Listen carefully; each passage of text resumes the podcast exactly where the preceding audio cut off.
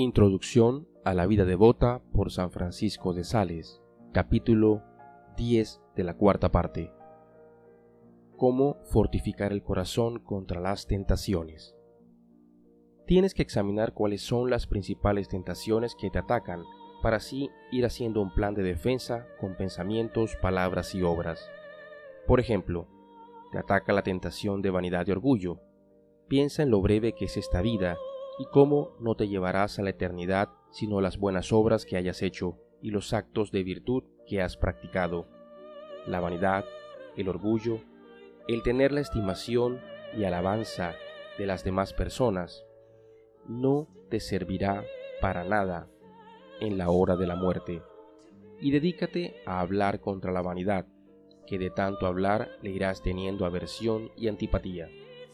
Así, cuando te llegue la tentación de obrar y hablar por vanidad y orgullo, tendrás en tu alma sentimientos de aversión hacia este pecado.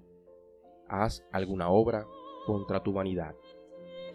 Si te ataca la tentación de avaricia, recuerda el ejemplo de aquel rico que cuando sus campos le produjeron gran cosecha, en vez de repartir entre los pobres, lo que hizo fue ensanchar sus depósitos o graneros, y esa misma noche Dios le pidió cuentas y lo que había acumulado lo tuvo que dejar para algunos que seguramente lo derrocharon.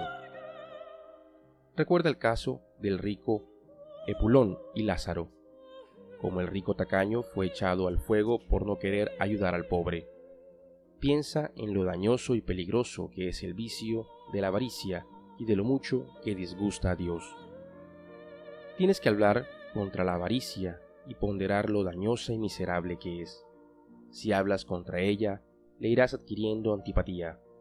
Haz algunos actos contra tu avaricia, limosnas, obras caritativas, dejar de comprar cosas no necesarias, dar, y como decía San Agustín, dar más de lo que deseas dar y dar más de lo que acostumbras dar. Si te ataca la tentación de los afectos sensibles y enamoramientos, piensa en lo dañino que es para tu salvación y santificación este defecto.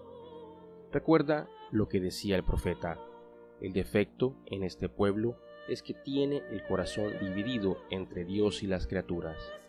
Piensa en lo peligroso y dañoso que es este juego de afectos sensibles y enamoramientos para ti y para los demás, y en lo indigno que es dedicarse una persona espiritual como tú a malgastar energías en tratar de saciar la sed en cisternas vacías que no pueden retener el agua, en vez de ir a sacarla en el amor de Dios.